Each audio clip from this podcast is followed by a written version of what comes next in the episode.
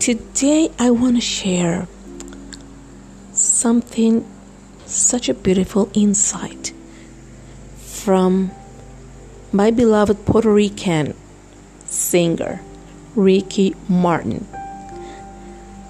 He shared something, he opened up to all the world.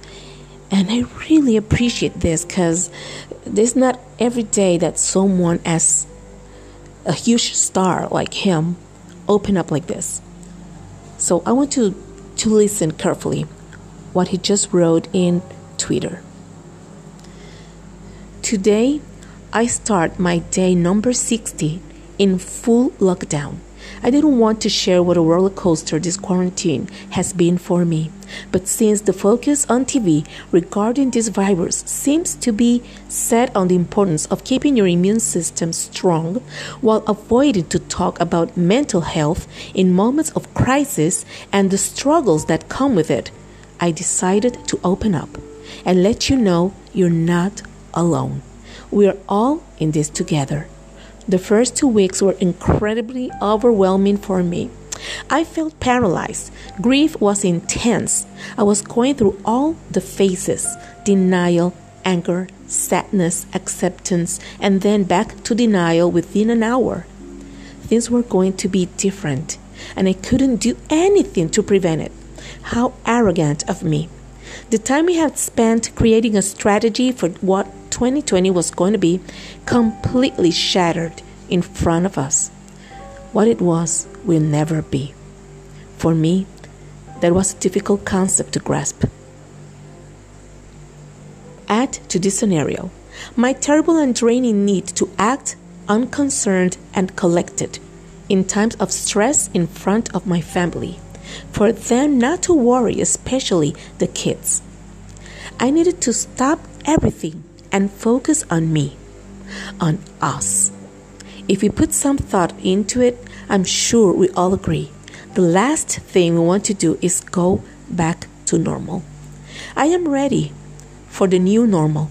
Yes, the uncertainty of not knowing what it will be could be challenging, but I'm sure it will be better than the route we're taking.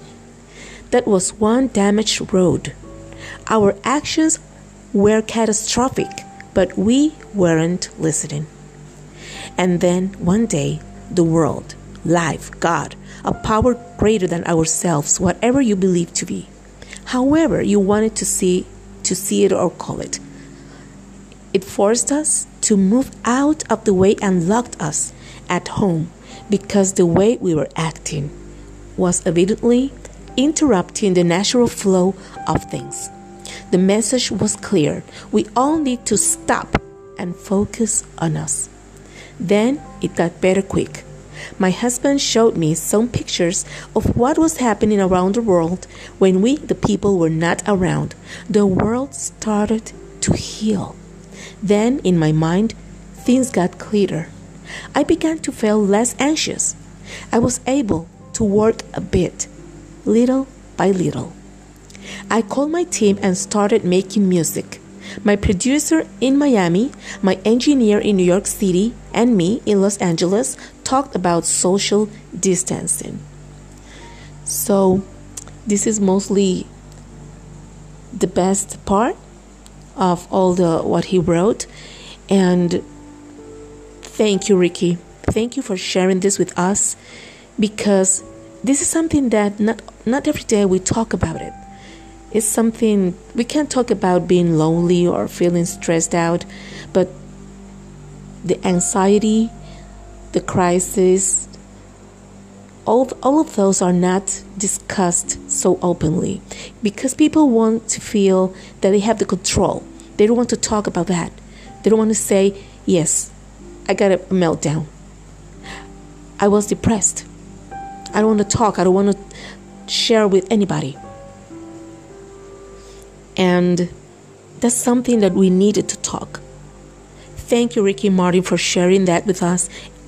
And you can see his tweet that was recently added. And let's just remember that this is normal to feel this way. It's hard. For some people, it's harder, or maybe for the same people that they are taking it more lightly, it could it could hit them at some point.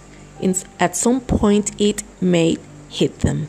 So, thank you again, Ricky Martin, for sharing all this with us. I hope you find strength by knowing that people as famous as him feel the same. So, remember, we will get out of this together, united. Thank you for listening.